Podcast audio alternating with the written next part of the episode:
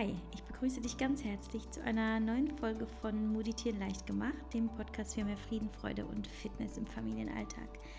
Mein Name ist Yavi und ich habe zwei Kinder. Und das zu sagen ist für mich so krass und äh, erfüllt mich immer noch mit so viel äh, Liebe und Aufregung und Gänsehaut und Dankbarkeit, denn ähm, vor ein paar Jahren sah es nicht so aus, als könnte ich Kinder bekommen. Denn ähm, ja, ich bekam die Diagnose Unfruchtbarkeit ähm, oder zumindest temporäre Unfruchtbarkeit und ähm, die Chancen standen sehr, sehr schlecht.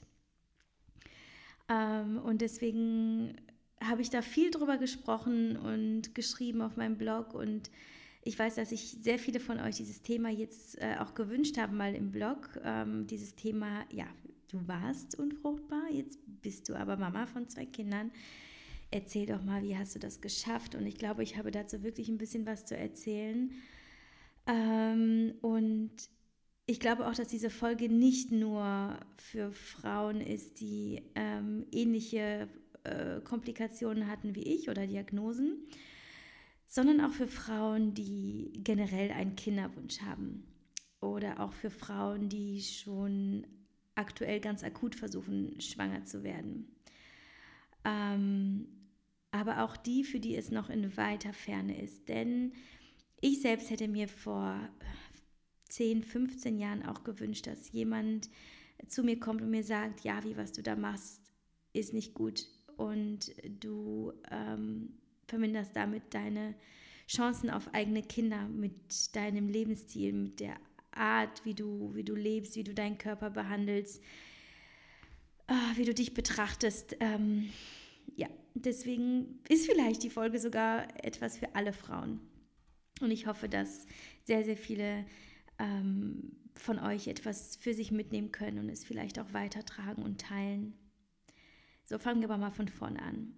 Einige von euch haben ja schon mein Buch gelesen, bis es weh tut, ähm, und kennen meine Geschichte darin sehr gut, denn es ist ein sehr, sehr großer Teil meiner Biografie nicht nur das Thema, dass ich keine Kinder bekommen konnte, sondern wie bin ich mit meinem Körper umgegangen, was habe ich getan, dass er irgendwann gesagt hat, okay, du bist nicht in der Lage, ein, ein Leben in dir äh, großzuziehen, heranwachsen zu lassen, wenn du dich selber kaum am Leben halten kannst. Denn ähm, mein Leben war davon geprägt, dass ich sehr ähm, nach außen fokussiert war. In dem Sinne von, mir war wichtig, was die anderen von mir denken. Also habe ich meinen Fokus darauf gelenkt, wie sehe ich aus, was kann ich, was kann ich leisten, was habe ich auf materieller Ebene, aber auch auf körperlicher Ebene, was dazu geführt hat, dass ich sehr, sehr viele äh, harte Diäten gemacht habe, immer dünner wurde, dünner in dem Sinne von einfach weniger Körperfett und trotzdem viel Muskulatur, weil ich wahnsinnig viel Sport getrieben habe. Und ähm, das hat dazu geführt, dass irgendwann tatsächlich äh, meine Tage aussetzen. Das passierte im, im Verlauf meiner Jugend oder meiner 20er Jahre sehr häufig und ich habe mir da nie was bei gedacht. Und ich dachte, ja Gott, das ist ja normal und eigentlich ist es ja auch gar nicht so schlimm, weil brauchst du wenigstens keine Tampons kaufen, du bist einfach unabhängig und äh, quasi frei und fand das eigentlich immer ganz cool. Ähm, ja, und habe mir da einfach wirklich, ich habe auch keine Zusammenhänge hergestellt und habe mir da keine Gedanken gemacht. Ich dachte, ja gut, ähm, du bist nur einmal jung, über, über ernsthafte Themen kannst du dir auch später Gedanken machen. Und tatsächlich hatte ich auch nicht wirklich geplant, Kinder zu bekommen oder zu heiraten. Und ähm, daher war das alles für mich in weiter Ferne. Alles, was zählte, war, wie sehe ich aus, was kann ich und wie toll finden mich die anderen. Ähm, genau, davon handelt mein Buch und da erzähle ich auch die Geschichte von ja, meiner Familienentstehung, meiner eigenen Familie, ähm, wie ich meinen Mann kennenlernte und wie wir, wie wir heirateten und dann eben der Besuch beim Arzt mit der äh, Diagnose. Ähm, darin, das beschreibe ich halt eben alles im Buch. Also wen es da interessiert, der kann da vielleicht mal reinlesen und erfährt dann die Details. Aber da viele von euch ja mein Buch schon gelesen haben, das weiß ich, ähm, halte ich mich jetzt kurz. Ähm, ich hole nur ein wenig aus, um da ein bisschen Verständnis für diese Geschichte ähm, aufzubauen, dass ihr versteht, äh, ja, was ist vorangegangen. Also es war so, als ich meinen Heiratsantrag bekommen habe, ähm, ungefähr zehn oder elf Monate vor der Hochzeit, habe ich mir vorgenommen, ja, die beste und schönste Version meiner selbst zu werden und habe mich einfach in die krasseste äh, in das krasseste Body Project ever gestürzt. Ich habe dann ähm, alle möglichen Diäten, die es gab, untereinander kombiniert. Also von Paleo ähm, kombiniert mit Kalorienzählen und äh, fettarmer Ernährung und Low Carb. Also alles, was, was es gab, habe ich versucht irgendwie anzuwenden, um bloß ähm, keine Fehler zu machen und am, an Tag X wirklich äh, mega auszusehen. Und direkt schon zu Beginn ähm, setzten meine Tage aus. Ich hatte sie vorher eh schon sehr unregelmäßig. Ähm, aber ab da war das dann so, dass sie dann gar nicht mehr kam. Aber gut, da habe ich mir auch nichts gedacht. Ja, alles klar, wird schon irgendwann äh, wiederkommen. Und dann kam die Hochzeit und wir sind in die Flitterwochen geflogen und haben dann in den Flitterwochen auch nochmal gesprochen und gesagt, so, ähm, jetzt geht's ans Eingemachte, wir wollen auf jeden Fall Kinder. Und ähm, ja, ich sagte dann aber, ja, irgendwie kriege ich meine Tage nicht, da muss ich das mal abklären lassen. Und dann bin ich auch zum Frauenarzt und ähm, wir haben verschiedene Tests gemacht.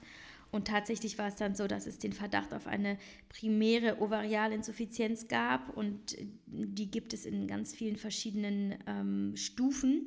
Ähm, bei mir ging es darum, dass halt eben ähm, eine Vorze äh, vorzeitige Wechseljahre im Raum standen. Und das bedeutet, es gibt also eine Funktionsstörung der Eierstöcke. Ähm, das ist ein Zustand der quasi der eingestellten Hormonproduktion aufgrund verbrauchter oder kaum vorhandener Follikel.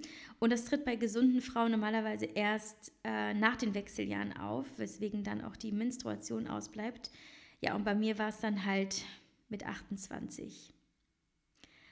Und als ich damals, also es ist ja jetzt schon fünf Jahre her, Wahnsinn, fünf Jahre, damals von diesem Krankheitsbild erfuhr, ähm, ja, da rieselte für mich natürlich ein, ja, ein kleines Märchenschloss in sich zusammen.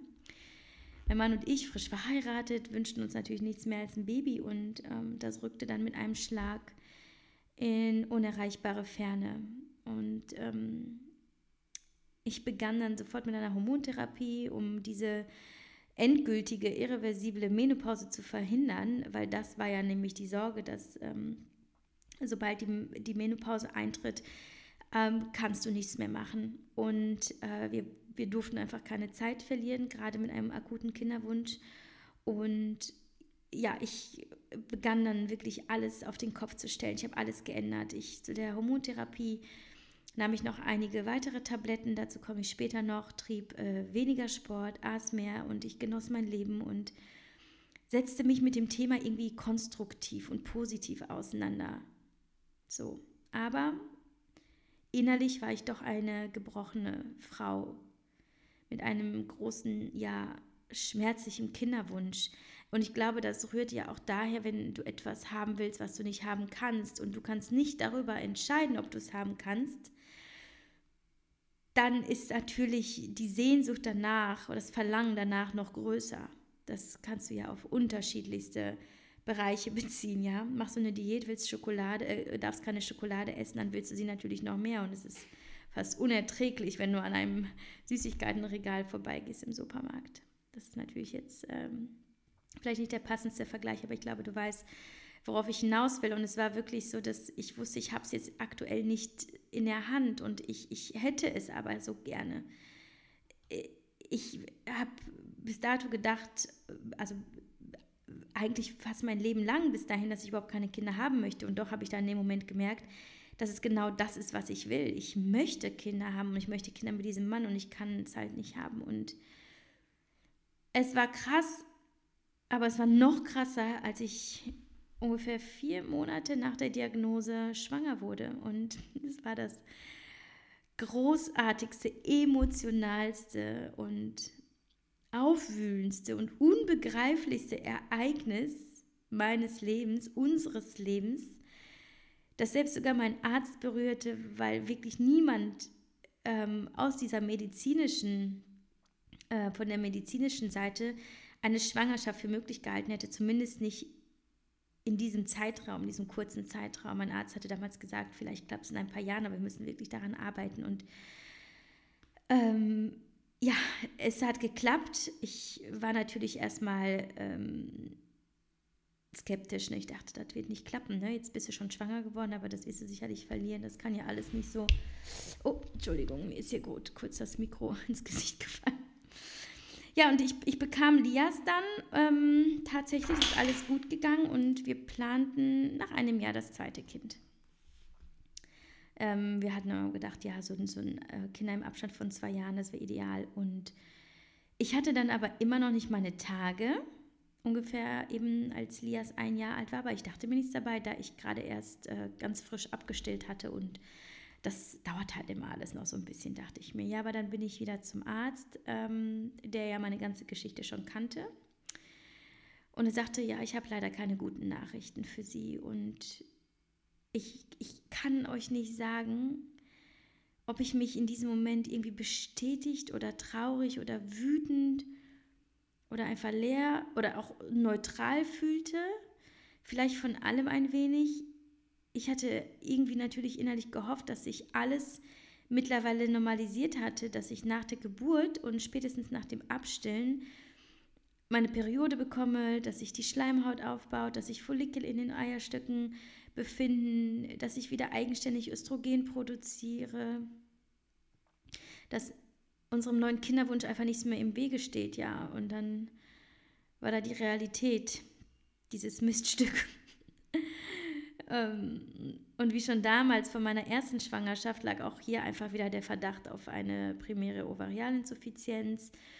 Es hat sich meiner Meinung nach nie eindeutig bestätigt, weil ich glaube halt immer, meine Geschichte spricht dafür, dass vielleicht auch einfach was anderes ähm, der ganzen Sache zugrunde lag. Also, dass ich, in, dass ich halt eben in beiden Fällen schwanger werden konnte.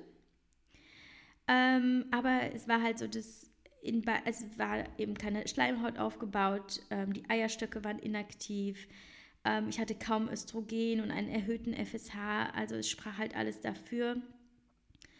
Und es sprach auch dafür, wie ich mich fühlte, denn so eine primäre Ovarialinsuffizienz macht sich eben körperlich äh, stark bemerkbar. Ja, du hast Schlafstörungen, bist unendlich müde und erschöpft, Gemütsverstimmungen, Scheidentrockenheit, äh, fehlendes Sexualverlangens.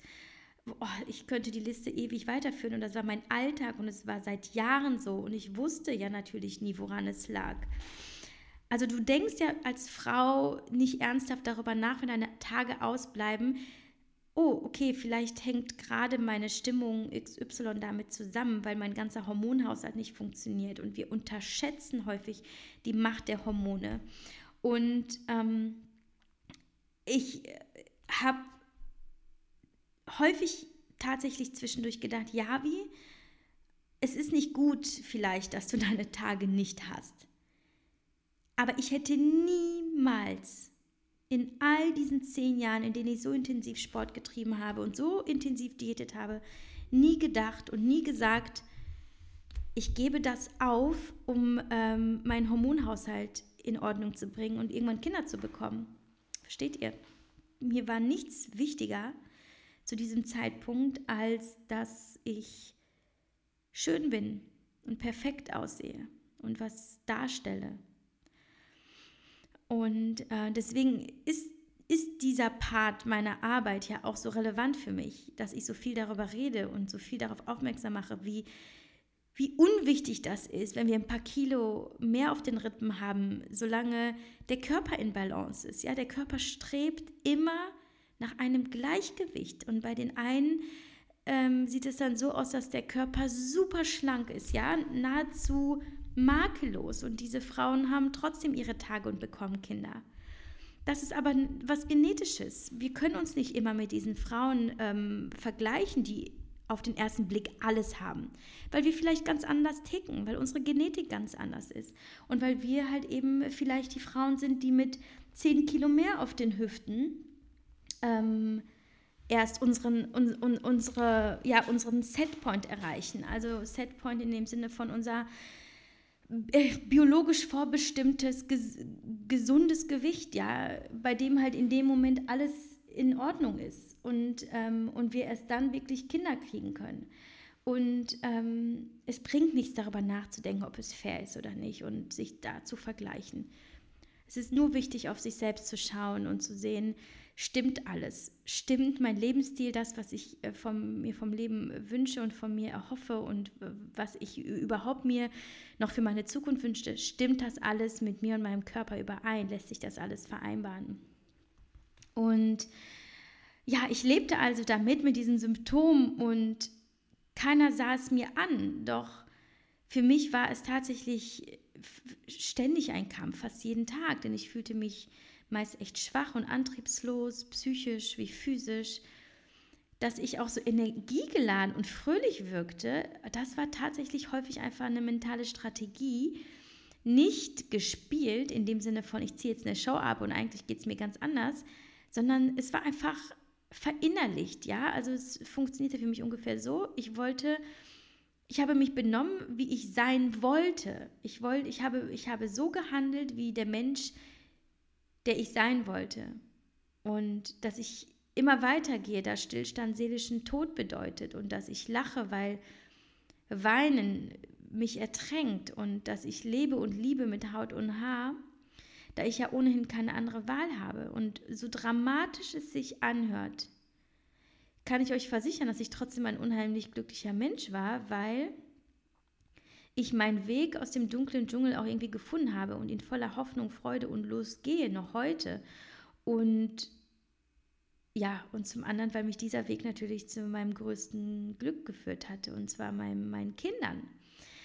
Also das heißt, was ich damit sagen wollte, ich, ich hatte nun mal jetzt diese Diagnose und ich hatte diesen Zustand, in dem ich mich nicht wohlfühlte, in dem halt nichts funktionierte und in dem ich als Frau meine Funktion als Frau nicht erfüllen konnte, ja, womit du ja irgendwie deine Existenz auch so ein bisschen in Frage stellst. Aber ich habe mich nicht hingesetzt und habe die Arme verschränkt und habe gedacht, so, das ist jetzt so, ich bin jetzt das Opfer meiner eigenen Biografie und es ist alles Kacke und äh, ich mache jetzt alles andere dafür verantwortlich und schaue nicht nach innen. Und genau das habe ich nicht gemacht.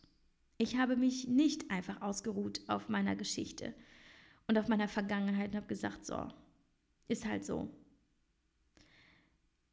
Ich habe das als Chance gesehen. Es war für mich wie eine, ein Weckruf. Es war halt eben nicht die Menopause, es war die vorzeitige Menopause. Es war wie ein, hey, es ist fünf vor zwölf, wach auf, Alte.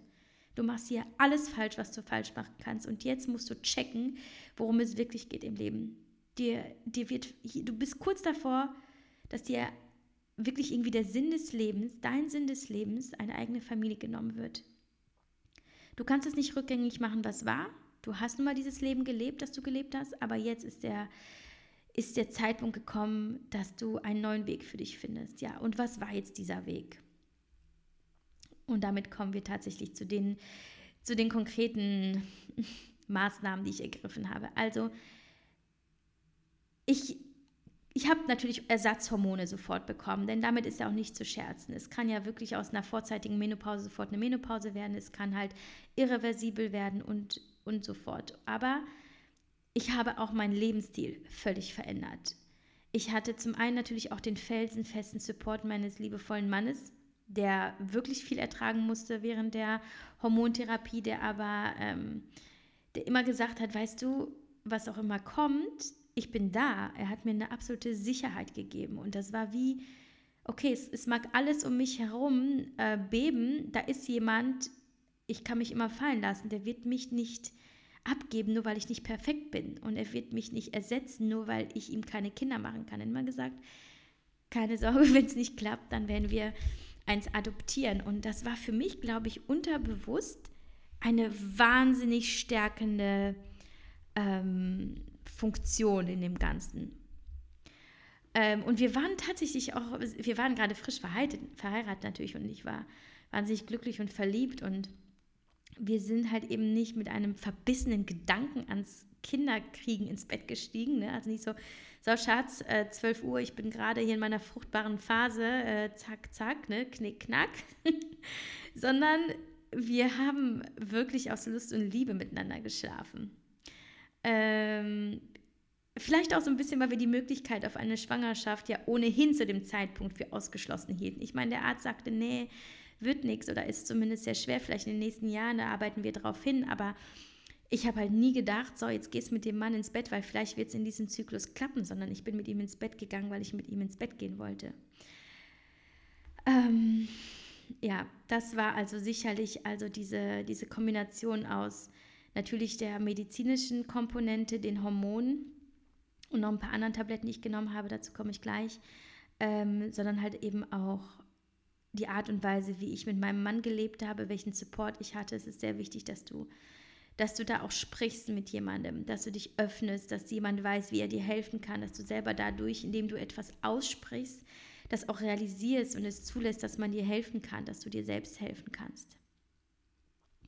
So, welche Hormone habe ich genommen? Ähm, da werde ich auch tatsächlich jetzt einfach äh, das Ganze beim Namen nennen, auf die Gefahr hin, dass, ich weiß nicht, dass es Werbung ist, ich weiß es nicht. Ähm, für ja, pharmazeutische Produkte bin ich jetzt nicht so der Größte. Ich mache da nicht so gerne Promo für, aber hier geht es ja, ja irgendwie auch wirklich um den ähm, helfenden Aspekt für euch. Mein Gott, hier mein, mein Mikro, irgendwie hält das nicht. Entschuldigung, das lenkt mich gerade ein bisschen ab. Also ich bin schwanger geworden mit Progenova und Progenova erhält den, äh, enthält den Wirkstoff Estradiol, der zu der Gruppe der Östrogene gehört und ähm, das Prognova wird als Hormonersatzprodukt bei älteren Frauen eingesetzt, bei denen aufgrund der Wechseljahre die Regel ausgeblieben ist. Oder auch eben bei Jüngeren, bei denen die Eierstöcke entfernt wurden oder eine Unterfunktion vorliegt. Ähm, mit Progenova werden also mh, primär Symptome eines Östrogenmangels gemindert, also etwa Hitzewallung, depressive Verstimmung und viele weitere, von denen ich ja jetzt auch schon äh, gerade welche genannt hatte. Oder es kann aber eben dabei helfen, die Eierstöcke wieder zur Funktionalität anzuregen und den Wunsch nach einer Schwangerschaft ähm, ja, zu erfüllen. Allerdings hat Progenova auch, ja, wie alle Hormone, die du auch die du selber produzierst, aber die du auch extern zuführst, Nebenwirkungen. Und äh, wie immer können sich bei jeder Frau äh, diese, diese Nebenwirkungen unterschiedlich und unterschiedlich stark bemerkbar machen. Und ich gehörte dann zu denen, die ja, mit diesen Tabletten zu einem völlig anderen Mensch wurden und die wirklich darunter auch gelitten hat. Also das war in beiden meiner Therapien so, sowohl bei Lias als auch bei Leonas. Ähm, ich kann euch jetzt mal ein paar Nebenwirkungen nennen. Also man muss sich darauf bereit, darauf einstellen. Es gibt ja wirklich unzählige Hormonersatztherapien oder äh, Kinderwunschtherapien. Ähm, aber es ist halt äh, häufig so, dass generell bei der bei der ähm, Zufuhr, bei der, sage Zufuhr, ja, beim Einnehmen von Hormonen ähm, eben häufig eben der, ja, die, dass, dass die äh, Symptome immer recht ähnlich sind. Und das war bei mir zum Beispiel so ein Spannungsgefühl in der Brust. Ich hatte einen starken Ausfluss, Kopfschmerzen, Übelkeit, weniger Lust auf Sex tatsächlich. Ich hatte Schmerzen beim Sex. Dann fühlte ich mich benommen, nervös, ich hatte Ausschlag, Verdauungsbeschwerden, ein Völlegefühl, Durchfall, Bauchschmerzen, Beinschmerzen, ähm, Stimmungsschwankungen, manchmal sogar wirklich depressive Verstimmung, Rückenschmerzen, Gewichtszunahme, wobei ich auch sagen muss, dass ich einfach auch, äh, das war auch so ein bisschen die Anweisung des Arztes und es war mir selber klar, dass ich das tun muss, ähm, dass ich Gewicht zunehmend, einfach indem ich mehr gegessen habe, weil ich äh, viel zu wenig Körperfett hatte. Und man darf nie vergessen, dass halt ähm, Hormone, die Geschlechtshormone und die weiblichen Geschlechtshormone im Körperfett produziert werden. Also wir brauchen auch Körperfett, damit das funktioniert. Ähm, alles. Dann hatte ich Wassereinlagerung ohne Ende.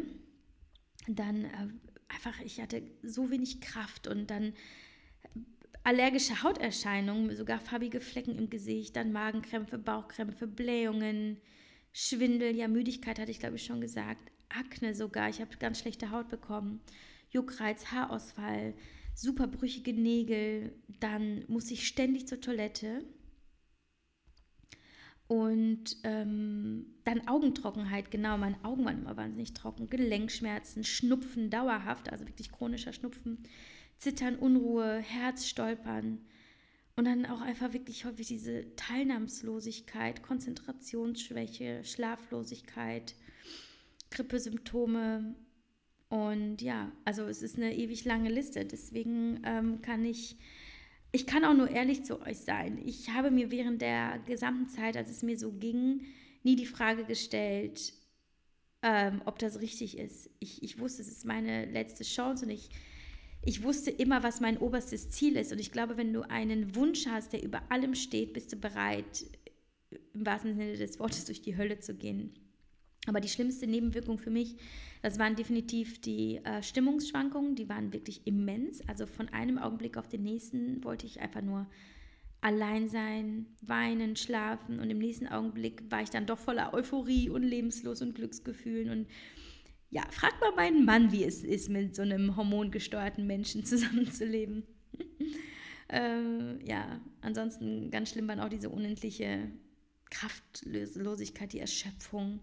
Müdigkeit und die ich auch nur in den Griff bekommen konnte, indem ich ähm, mit Bewegung und Ablenkung entgegenwirkte. Also, dass ich auch wirklich unterwegs war, dass ich mich eben nicht habe einfach so gehen lassen und mich einfach im, im Bett verkroch, sondern dass ich wirklich was tat. Ich ging raus und äh, ich machte Sport und fühlte mich dann immer besser. Es ist auch wirklich wichtig, dass man dass man dann doch sein, sein Leben und das, was einem immer wichtig war, nicht ganz aufgibt, sondern sich immer wieder den Weg zurückkämpft, auch wenn es gerade schwer ist. Und dann habe ich natürlich zugenommen, ähm, was zum einen sehr wichtig war, zum anderen könnte, natürlich, könnte man natürlich meinen, oh, das kommt jetzt auch noch hinzu, du fühlst dich nicht so wohl.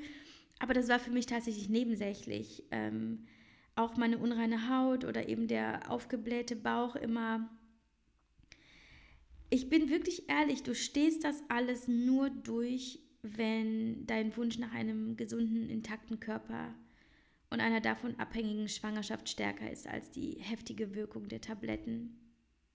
Und ich habe in beiden Fällen gesagt, ähm, ich mache das nur drei, drei Monate. Also ein, eine Packung hat halt einfach eine, eine, es hat Tabletten für drei Monate und danach setzt du fort oder machst halt die nächste Hormontherapie. Und ich habe mal gesagt, ich mache dieses Progenova-Ding nur drei Monate, ich halte es nicht aus. Mir ging es so schlecht teilweise, dass ich, es, ich wusste einfach, ich muss danach einen anderen Weg suchen, weil es mir mit den Tabletten, ich war nicht mehr ich selbst und so konnte ich mein Leben nicht genießen, auch nicht bei einem, ja, bei einem Kinderwunsch oder bei dem Wunsch nach einem gesunden Körper. Und mich hat dann eine Freundin gefragt, warum ich diese Tabletten überhaupt nehme, wenn sie mich so runterziehen ähm, ob ich das nicht zum Beispiel erst auf einem natürlichen Wege oder mit einem Osteopathen versuchen wollte. Nein, wollte ich nicht. Ich bin kein Freund chemischer Hormonbomben, ganz klar. Aber beim Thema Kinderwunsch habe ich einfach keine Experimente riskieren wollen, zumal mir die Zeit dafür auch nicht blieb. Ich, ich glaube an die Kraft der Natur, ihr wisst das. Ja, das tue ich wirklich, aber ich wollte eine endgültige Unfruchtbarkeit nicht riskieren. Und die droht ja nun mal, wenn man nicht schnellstmöglich äh, behandelt, ähm, in, wie in meinem Fall eben. Und dann wollte ich eben durch diese Hormonhölle durch ähm, immer die Hoffnung vor Augen, noch einmal das Wunder eines Babys erleben zu dürfen. Also zum ersten Mal und dann auch nochmal beim zweiten. Und deswegen war mir klar, ähm, ich mache es nochmal mit Progenova sowohl, ähm, also auch beim zweiten Mal. Ähm, ja, wie sah denn jetzt nun auch im Allgemeinen mein Kampf um mein Baby aus? Und hier im Überblick kommen jetzt die Maßnahmen, die ich ergriffen habe, um meinen Hormonhaushalt wieder auszugleichen. Also, nochmals, die Behandlung mit Progenova war auf drei Monate terminiert und ich nahm die Tabletten wie die Antibabypille, also drei Wochen täglich eine, eine Woche Pause. Ähm, in dieser Pause kommt dann die Monatsblutung und die hatte ich dann auch äh, im ersten Zyklus, was mich natürlich total freute. Das bedeutet aber nicht, dass ich auch einen Eisprung hatte. Ähm, also, dass sich überhaupt etwas tut äh, in Richtung Fruchtbarkeit. Aber es machte mir trotzdem Mut und es freute mich, dass halt eben diese Tage kamen. Dann nahm ich täglich Mönchspfeffer. Und Mönchspfeffer ist eine Pflanze mit hormonregulierender Wirkung, die schon in der äh, Antike als Heilpflanze eingesetzt wurde und heute von Frauen mit Kinderwunsch äh, eingenommen wird, zum Beispiel in Tablettenform, aber das bitte auch mit einem Arzt absprechen. Zusätzlich nahm ich Folsäure, Vitamin B12, ähm, Vitamin D3, Zink, Vitamin C und Omega-3 Fischölkapseln. Ähm, dann trank ich einfach viel Wasser und grüne Tees und Kräutertees und ich aß genug. Aber nicht einfach, dass ich da jetzt täglich zu Meckes ging, um auf meine 5000 Kalorien am Tag zu kommen, sondern genug in dem Sinne von bunt, vielfältig, reichhaltig, nährstoffreich. Also auch einfach wirklich gesund und trotzdem ohne Kompromisse. Ich gönnte mir auch meine Süßigkeiten und ich gönnte mir auch mal was Ungesundes, ähm, weil ich erstmals in meinem Leben nicht darüber nachdachte. Auf das erste Mal im Leben zählte nicht ich als ja, Objekt, als ähm, körperliche Materie in dem Sinne, sondern es zählte mein Kinderwunsch, und das war das erste Mal, dass es nicht wirklich um mich ging und weswegen es mir auch so leicht fiel, alles zu essen, was ich wollte, ohne Kalorien zu zählen oder mir darüber Gedanken zu machen, dass ich zu viel zunehme. Ich wusste einfach, es gibt nichts Wichtigeres jetzt, als, als dass mein Körper wieder, wieder ähm, funktioniert.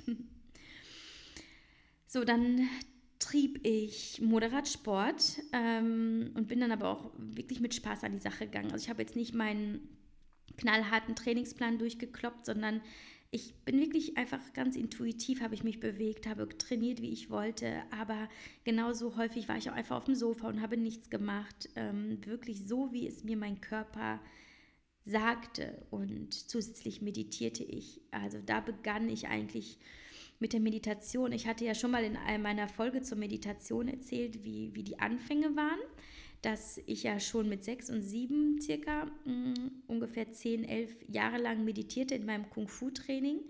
Aber dann gab es eine ganz lange Pause und da eben bei diesem akuten Kinderwunsch begann ich wieder damit zu meditieren mit meinem Mann zusammen.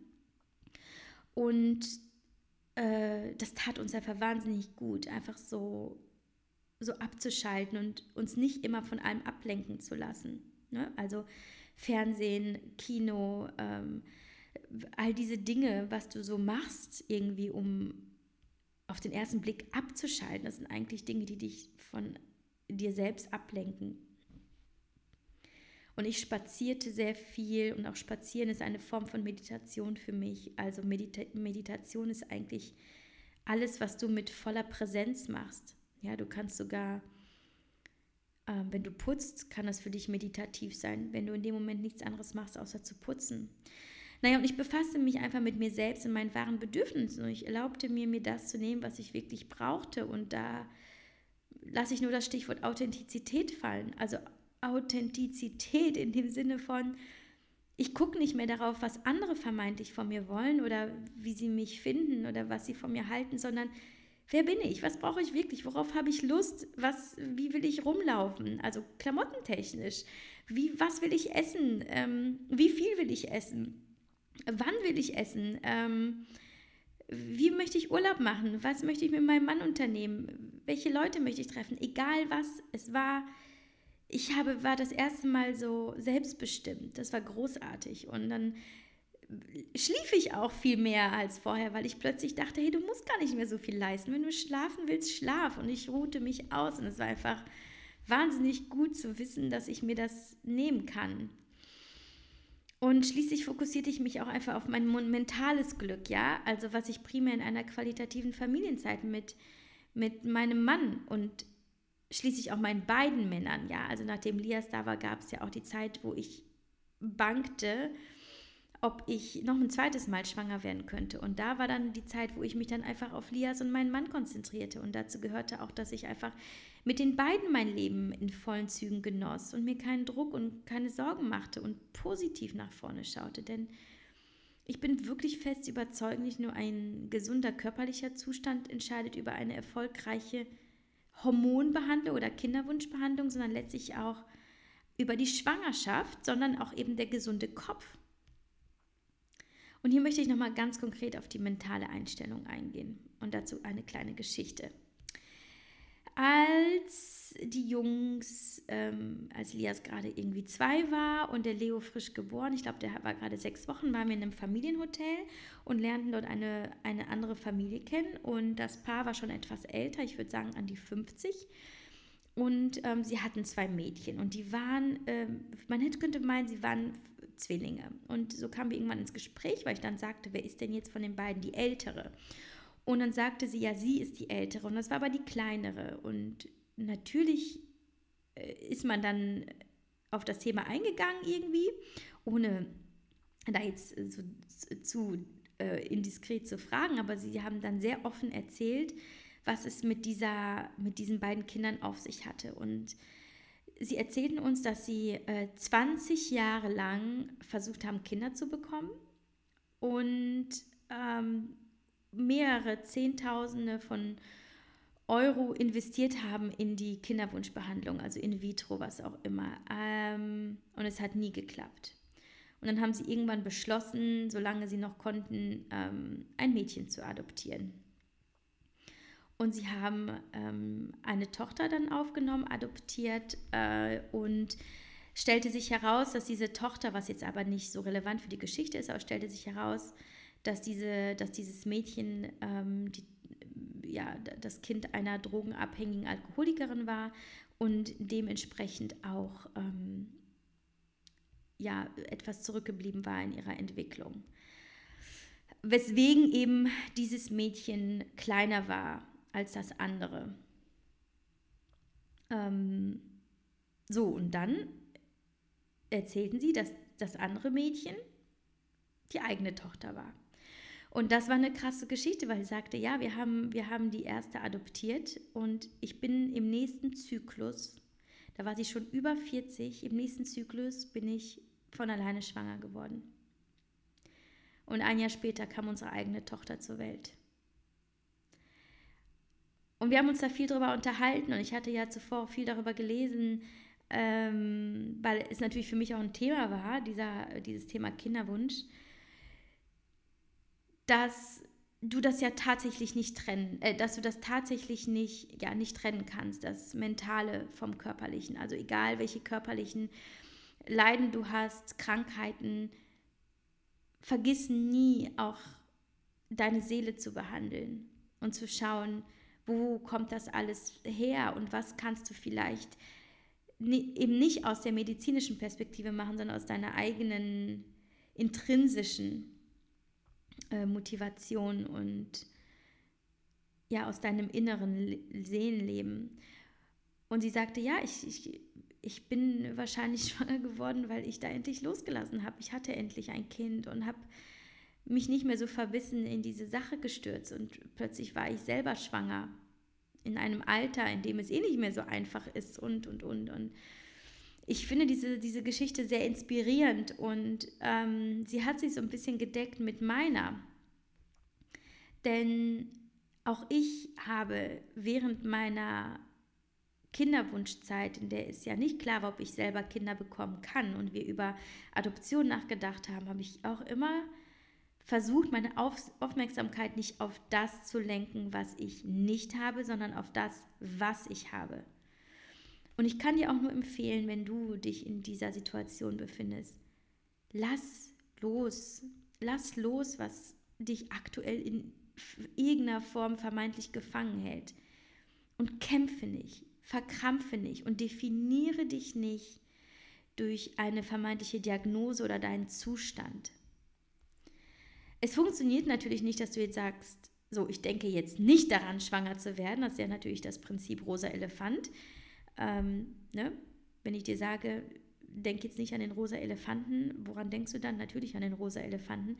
So geht das nicht. Aber was du versuchen kannst, ist, dir immer wieder einen anderen Fokus zu setzen.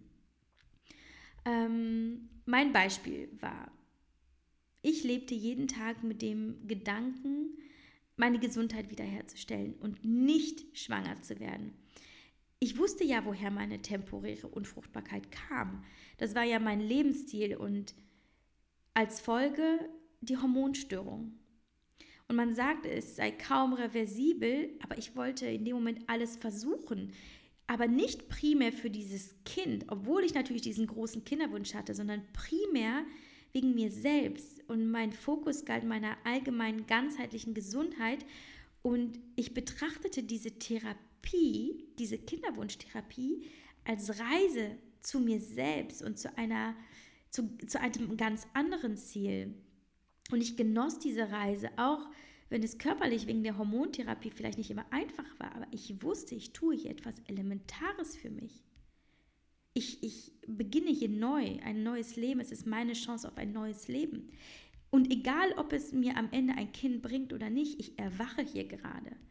Und natürlich kannst du meine Situation ähm, und meine Geschichte oder meine Diagnose vielleicht nicht eins zu eins auf deine beziehen, aber vielleicht gelingt es dir ja aus dem, was ich sage, ein bisschen was für dich herauszuziehen und zu überlegen, hm, was kann ich verändern in meinem Leben, dass es mir zum einen besser geht mit dem unerfüllten Kinderwunsch, dass es aktuell nicht klappt. Also welchen Fokus kann ich mir setzen, worauf kann ich mich konzentrieren und auch ist es vielleicht Zeit, etwas zu überdenken, was ich bislang gemacht habe. Hm. Damit möchte ich nicht sagen, dass du schuld daran bist, dass du äh, keine Kinder bekommen kannst. Ähm, überhaupt nicht. Und es gibt sehr, sehr viele Diagnosen, die nichts mit dem vermeintlich falschen Lebensstil zu tun haben, sondern einfach genetisch bedingt sind. Absolut nicht. Aber versuche Vertrauen zu entwickeln ähm, und ein Glauben, ein Glauben an dich selbst und an das Leben. Es wird dir helfen. Warum funktionieren Religionen? Religionen helfen, weil sie, weil der Glaube an etwas Höheres sehr viel Stärke und Sicherheit gibt und dich leitet durch den Alltag und durch deine Sorgen. Und du musst nicht an Gott glauben. Das tue ich in dem Sinne auch nicht, aber ich glaube daran, dass das Leben immer für mich etwas bereithält und dass ich dem irgendwie folgen muss, welches Ergebnis das auch immer bringen mag. Aber ich will hinhören.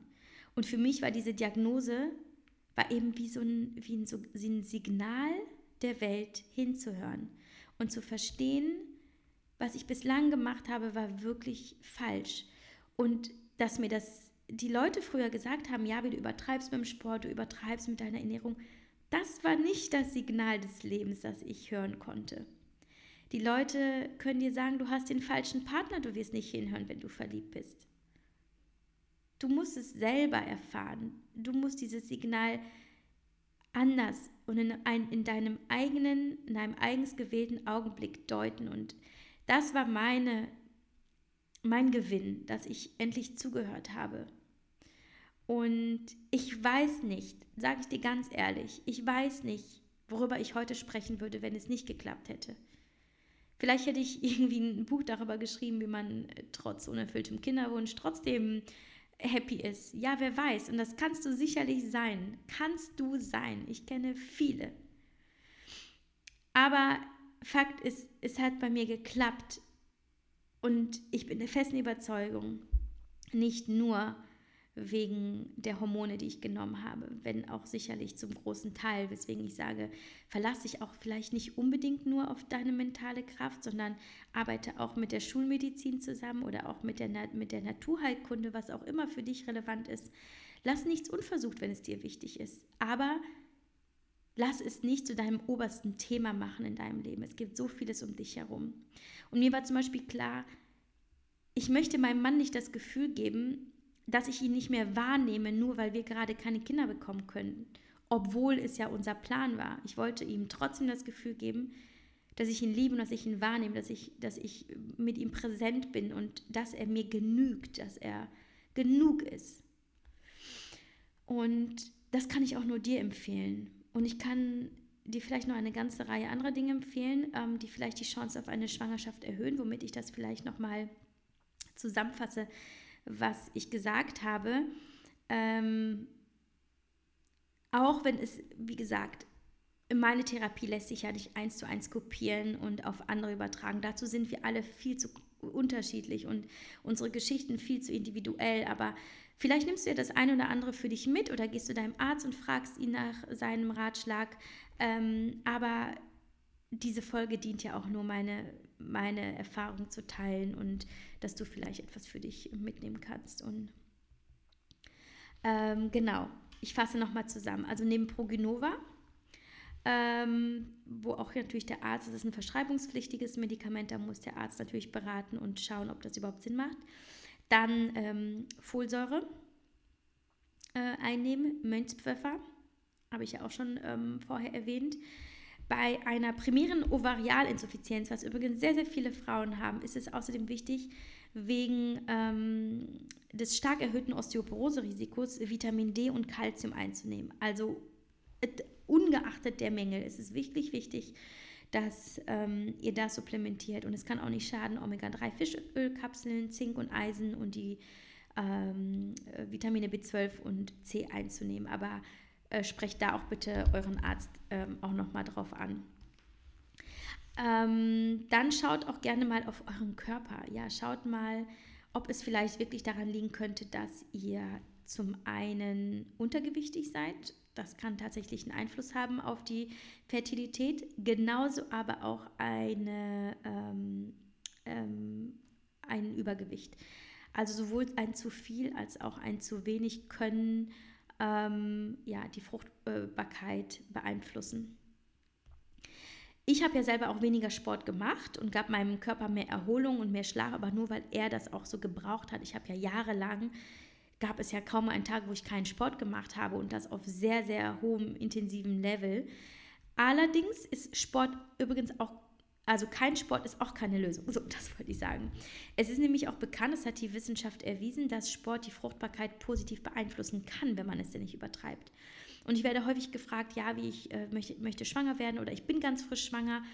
Ähm, nee, sprechen wir darüber, wenn du noch nicht schwanger bist, so bist, sondern du hast einen Kinderwunsch, ob du Sport treiben kannst. Also du darfst sehr gerne deinen Sport wie gewohnt betreiben, wenn du einen Kinderwunsch hast, sofern deine Hormone stimmen und du dich wohlfühlst. Lass da auf jeden Fall nochmal einen Blick auf deine Hormone werfen, ob du, ob du ja, ob erstmal auf, ähm, auf medizinischer Ebene nichts dagegen spricht und dann kannst du äh, gerne Sport machen. Das wird deine Frucht, Fruchtbarkeit in dem Sinne nicht beeinflussen, nicht negativ beeinflussen. Ich habe selber ja mehr Kalorien äh, aufgenommen ähm, als sonst führte aber auch einen generell gesunden Lebensstil in dieser Zeit. Ich aß zwar viel, aber tatsächlich primär gesund und ausgewogen und trank auch nur sehr wenig Alkohol, dafür aber sehr, sehr viel Wasser. Also im Grunde genommen, es ist, wisst ihr, was ich auch immer versuche jetzt die ganze Zeit zu sagen, es geht ja nicht immer nur darum, unbedingt ein Kind, kind zu bekommen, ja. Also, dass das die Maßnahmen sind für, ich bekomme jetzt ein Kind, sondern ich bekomme einen gesunden Körper. Weil wenn der Körper gesund ist, wenn alles stimmt, schaffst du die Grundlage, schaffst du den Nährboden für ein weiteres Leben. Und dann, wenn alles stimmt, wirst du schwanger werden. Also deswegen sind die Tipps, die ich gebe, auch häufig einfach nur für die allgemeine Gesundheit. Du musst alles in Einklang bringen, damit das klappt. Wir fuhren dann zum Beispiel auch auf, um die, auf die mentale Ebene ähm, zu sprechen zu kommen. Als ich ähm, bei meinem ersten Mal eben nicht schwanger werden konnte, fuhren wir damals nur drei Monate nach unserer Hochzeitsreise nochmals in den Urlaub, ja, in die Sonne. Und weil wir einfach das Gefühl hatten, es ist Winter, wir müssen raus und die Hormontherapie war echt hart. Und irgendwie hatten wir das Gefühl, einfach mal abschalten zu müssen. Und wir haben auch wirklich dann nichts anderes gemacht, als gut zu essen, zu lesen, rumzuliegen. Und wir haben einfach die Zeit als Paar total genossen. Hier nochmal das Stichwort fokussiere dich auf das, was du hast und nicht auf das, was du nicht hast und mach den Kopf aus. Ich halte es für super, super wichtig, ohne Druck und Verbissenheit an den Kinderwunsch heranzutreten, auch der Partnerschaft zuliebe. Gebt euren Männern nicht das Gefühl, nur Samenspender zu sein, ja?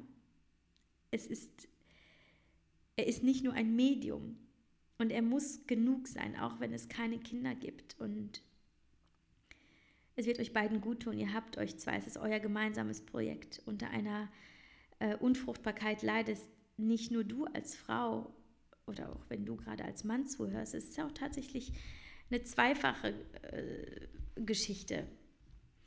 Ähm, also geht gemeinsam raus und schaltet gemeinsam ab. Und ich hatte damals im Urlaub einen Ratgeber dabei. Es war irgendwas zum Thema hormonelle Gesundheit, Balance, ich weiß nicht mehr. Aber ich ließ das Thema nicht über mein Leben regieren. Also ich holte mir keine Ratschläge, las nicht unendlich viele Bücher darüber, um mich nicht von mir selbst abzulenken, sondern einfach ins Tun zu kommen, wirklich mein in mich hineinzuschauen und zu hören, was, was brauchst du, was willst du. Ähm, Kraft zu sammeln und ich wusste, ich muss jetzt alles ändern und was tun, sonst ist es zu spät. Aber weißt du, manchmal, du liest ein Buch nach dem anderen und hörst einen Podcast nach dem nächsten und ähm, du sammelst wahnsinnig viel Wissen und beschäftigst dich mit all diesen Informationen, die es gibt, aber du machst selber nichts. Vielleicht aus Angst, vielleicht aus Unsicherheit, vielleicht weil du glaubst, dann müsstest du in die Verantwortung kommen, aber genau das musst du tun. Und mein Fall mag mit deinem vielleicht gerade verglichen vielleicht deutlich dramatischer sein und du wirst vielleicht einfach nicht schwanger, einfach so, ohne dass ein medizinischer Grund vorliegt. Vielleicht ist es aber bei dir auch deutlich schlimmer als bei mir und du bist eigentlich an dem Punkt, dass du weißt, du wirst keine Kinder bekommen können, was auch immer gerade in deinem Leben aktuell ist, was dich ausmacht, wo auch immer du gerade stehst, ich möchte dir sagen, verliere nicht den Mut und nicht die Zuversicht.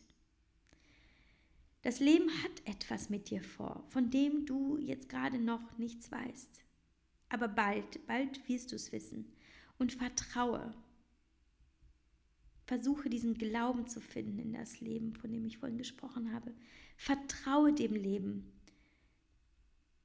Und solange du auf diese Antwort wartest, auf die Antwort auf, was hast du für mich, liebes Leben, dann schau dich um und entdecke das, was du, um, was du hast, was um dich herum ist. Betrachte die guten Dinge, selbst die simplen Dinge wie das Licht am Morgen oder die Berührung deines Mannes am Morgen. Oh, Verzeihung. Habe ich gerade Berührung meines Mannes gesagt und der ruft gerade an? Träumchen, Moment, ich mache mal hier eben aus. Äh, so. Oh, da habe ich hier so einen schönen Abschluss gefunden. Es wurde gerade so romantisch und dann sowas. So, jetzt also nochmal. Also, ja, versuch also die, die guten Dinge, die es in deinem Leben gibt, wahrzunehmen und lebe dein Leben und sei dankbar dafür. Du hast dieses Leben. Du hast dich aus all diesen Millionen äh, von Spermien im, in, in, in deinen Eltern. hast du dich hochgekämpft. Du bist hier nicht ohne Grund auf dieser Erde. Und du bist genauso wertvoll, auch wenn es nicht mit einem Kind gekrönt wird. Dann krönst du es anders. Und das heißt nicht, dass du ein schlechterer Mensch bist. Und wenn es jetzt nicht klappt, ist es auch eine Bestimmung für dich. Es hat einen Grund. Du musst da fest dran glauben. Und es ist auch ganz wichtig, dass du nicht auf die Stimmen der anderen hörst vielleicht. Es gibt Menschen, die natürlich direkt nach der Hochzeit fragen, und wann, will, wann, wann, wann kommt das Kind? Oder zwei Jahre nach der Hochzeit, warum seid ihr noch nicht schwanger? Hör nicht hin. Lass dich nicht verunsichern. Sei immer bei dir, glaub an dich und glaub an, an, an deinen Weg, den es definitiv gibt. Und auf diesem Weg höre auf die kleinen Signale, die auch ich wahrgenommen habe. Und betrachte es als Chance, etwas zu verändern und etwas zu, Neues zu erschaffen. Und ich bin mir sicher, dass wenn es so sein soll, dann soll es so sein. Ich habe früher auch nie gedacht, dass es klappt. Dass noch ganz lang, bevor ich meinen Mann kennengelernt habe, dass es irgendwas Gutes geben wird in meinem Leben. Ich habe immer gedacht, es wär, wird darauf hinauslaufen, dass ich Leistung und Power und all sowas als oberstes Ziel in meinem Leben betrachten werde. Ja. Und dass ich wahrscheinlich niemals Kinder haben werde oder niemals einen Mann. Und es ist alles ganz anders gekommen. Und auch als ich unfruchtbar war, temporär, und nicht wusste, ob ich Kinder bekommen werde, wusste ich nicht, dass ich jemals hier sitze und darüber spreche, dass es geklappt hat. Und doch bin ich hier. Und das Leben kann sich ändern, von jetzt auf gleich. Und lass dich überraschen. Lass dich überraschen vom Leben. Genieße es. Vertraue dem Prozess. Und solange du das tust, Mach was Gutes. Mach was Gutes in deinem Leben für dich. So. Damit beende ich die Folge und ich hoffe, dass ich viele Fragen beantworten konnte, die mir generell immer zu ähm, meinem Kinderwunsch gestellt wurden, beziehungsweise meiner Kinderwunschtherapie und wie es geklappt hat und ähm, ja, was, was ich konkret an Maßnahmen ergriffen habe und ähm, ich hoffe, ich habe nichts vergessen und wenn, dann werde ich es auf jeden Fall nochmal erzählen. Ansonsten war es doch, glaube ich, schon sehr umfangreich. So, also, habt eine gute Zeit, ihr Lieben, und lasst es euch bitte, bitte gut gehen.